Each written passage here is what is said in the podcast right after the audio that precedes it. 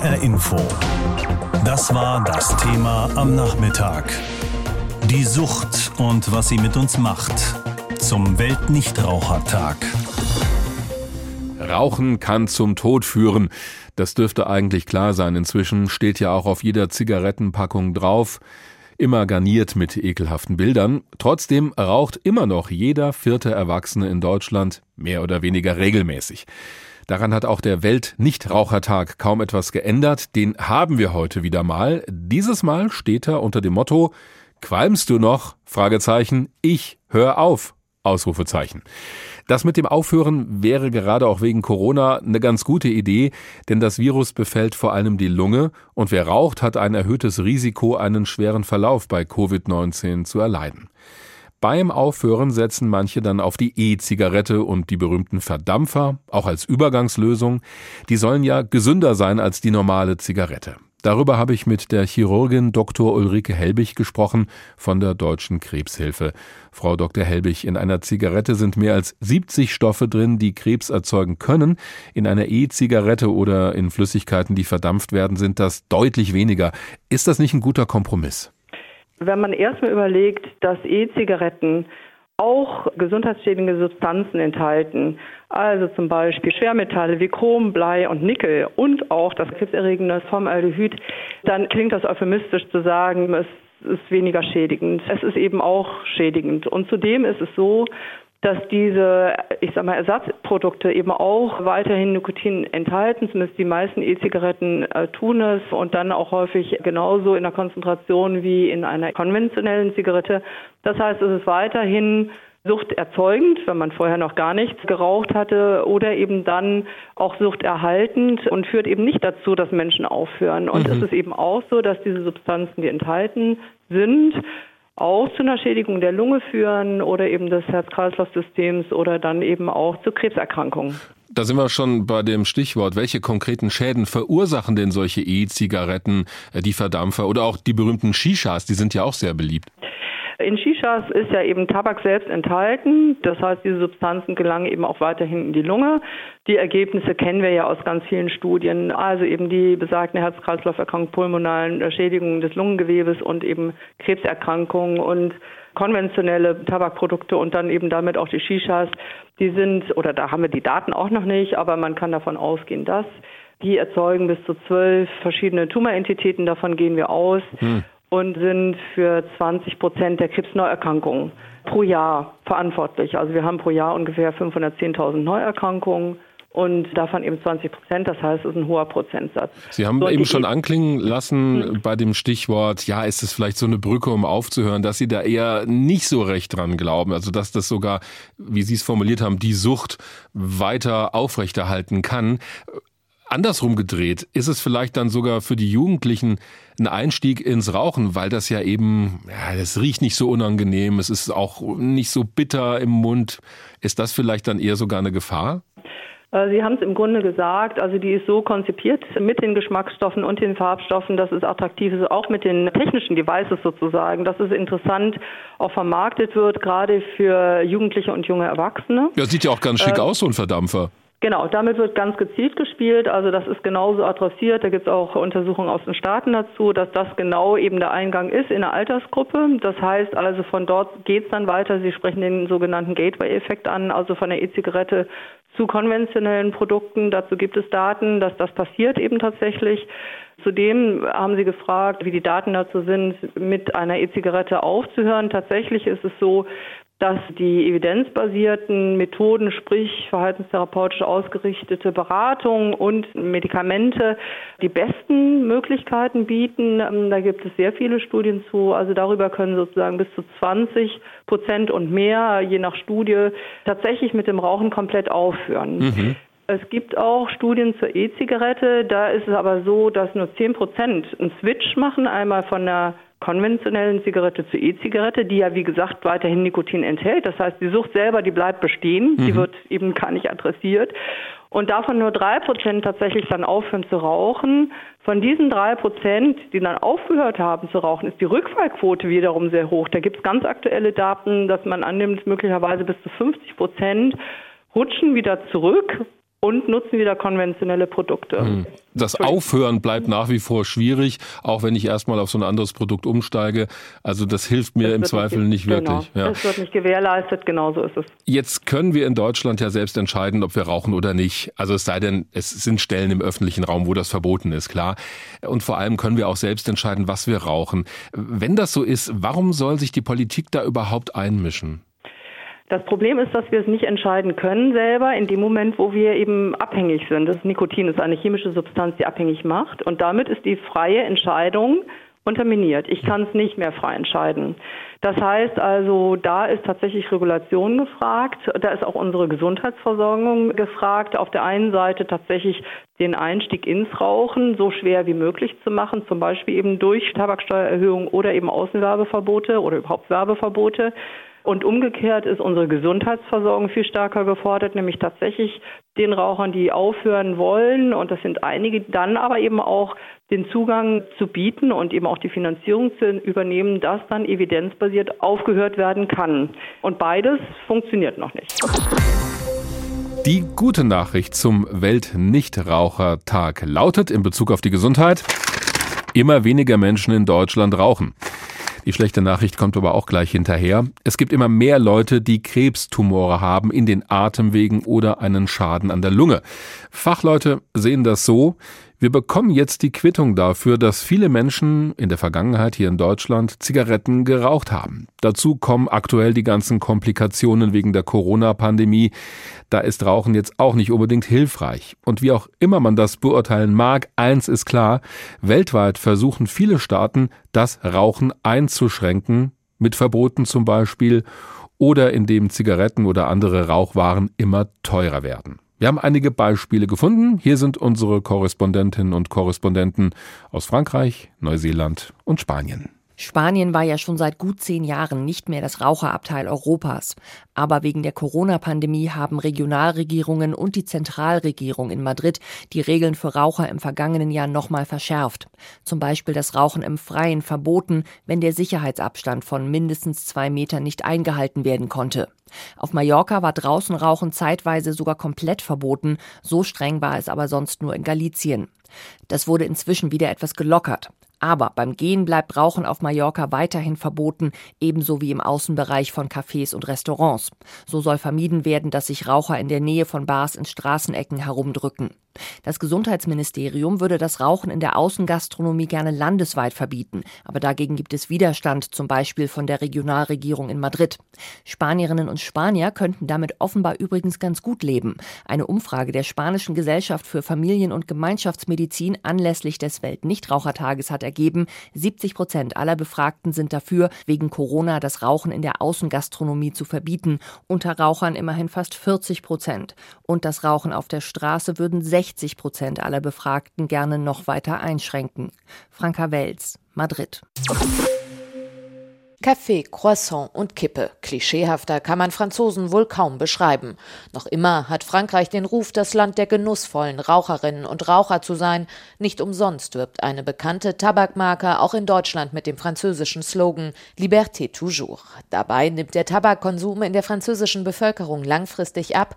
Zwischen 2014 und 2019 ist die Zahl der Raucher um rund 11 Prozent gesunken. Vor allem junge Menschen rauchen heute wesentlich weniger. Gut ein Viertel der Menschen in Frankreich raucht trotzdem noch regelmäßig. Im Corona-Jahr 2020 ist die Zahl nach Angaben der Nationalen Gesundheitsbehörde wieder leicht gestiegen. Als Grund wird vor allem der emotionale und auch der psychische Stress während der Pandemie ins Feld geführt.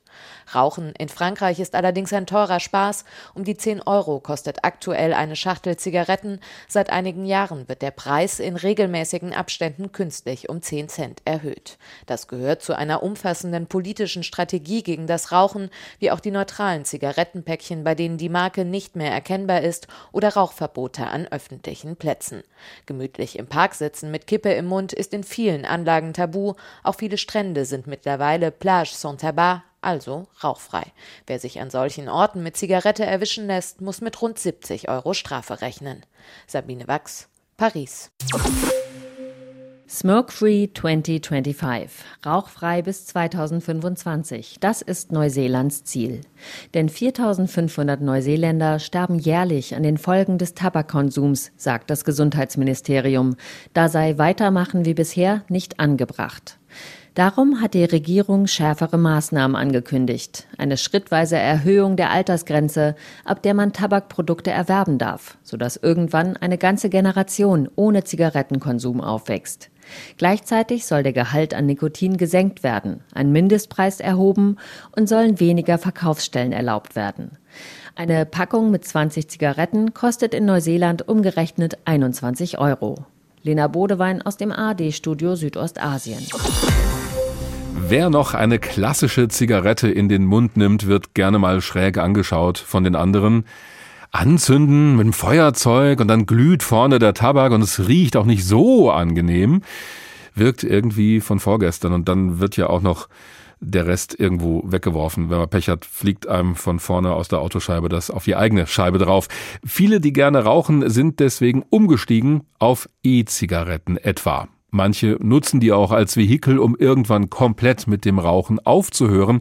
Gerade bei jungen Menschen sind E-Zigaretten beliebt. Sie sind aber auch umstritten.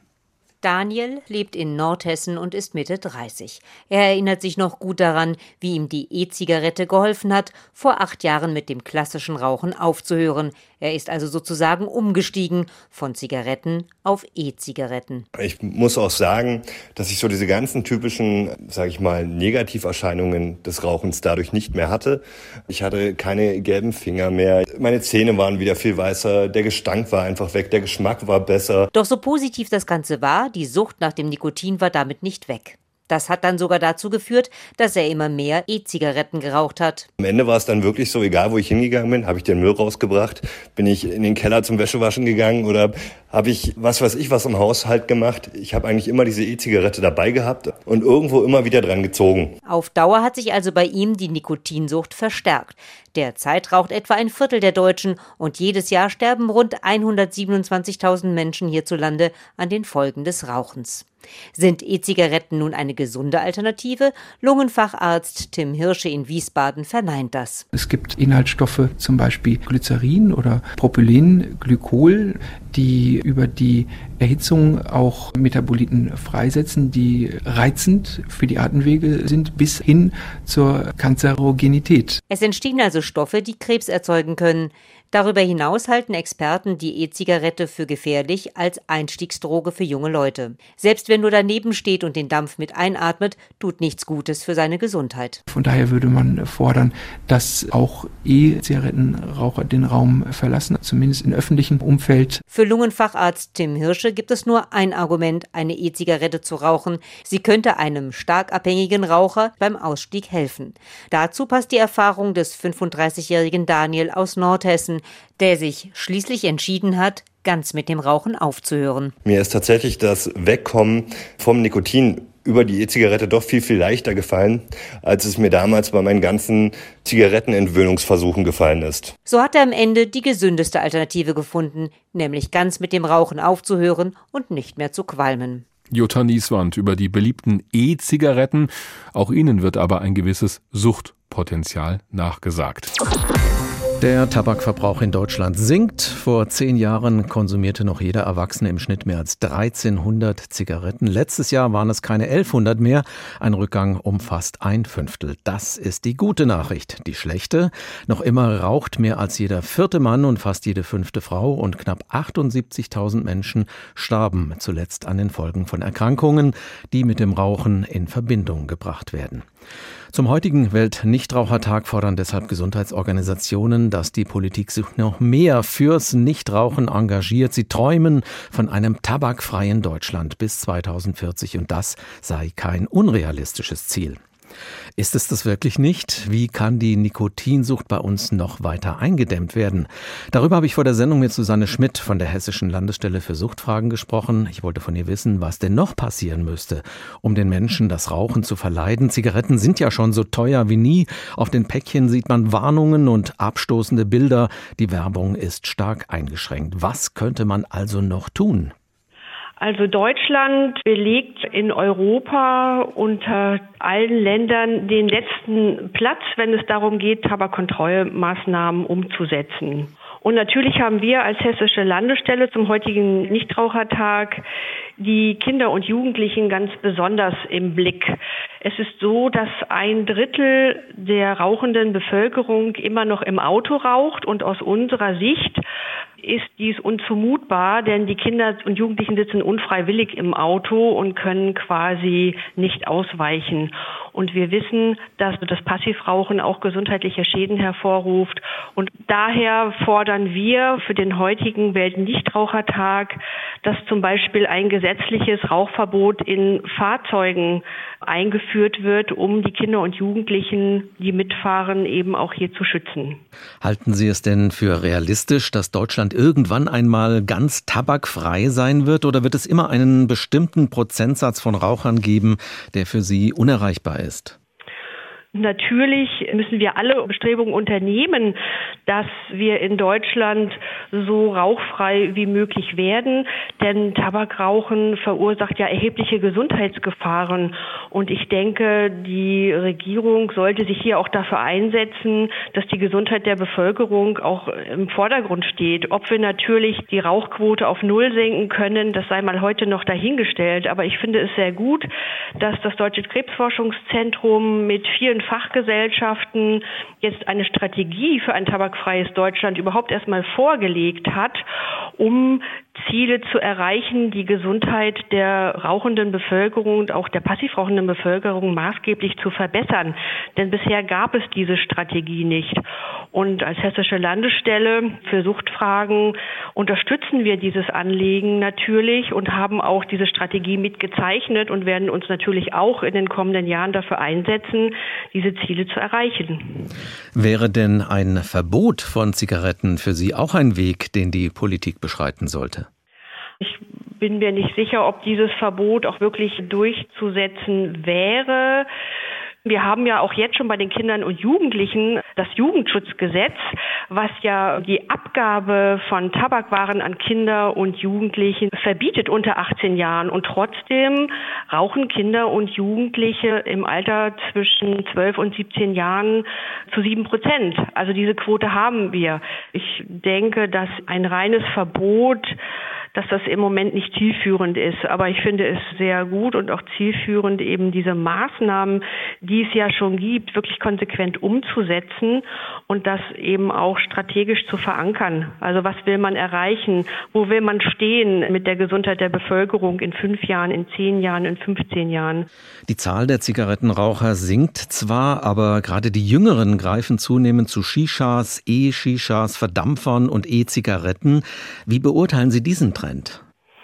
Also wir sehen hier natürlich die Gefahr, dass das Rauchen von E-Shishas ein Einstieg sein könnte, um später eben Zigaretten zu konsumieren. Aber auch hier muss man sagen, das Jugendschutzgesetz verbietet auch hier die Abgabe von E-Zigaretten und E-Shishas an Jugendliche unter 18 Jahren. Was ist denn eigentlich am Rauchen so attraktiv, dass es offenbar immer Nachwuchs in der Rauchergemeinde gibt und immer neue Formen des Rauchens?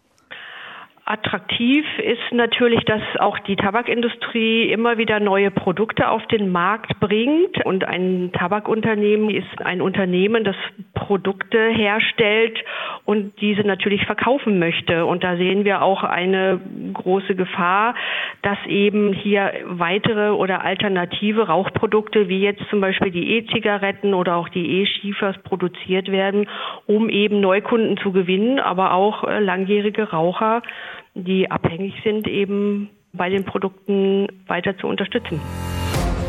HR Info. Das Thema. Wer es hört, hat mehr zu sagen.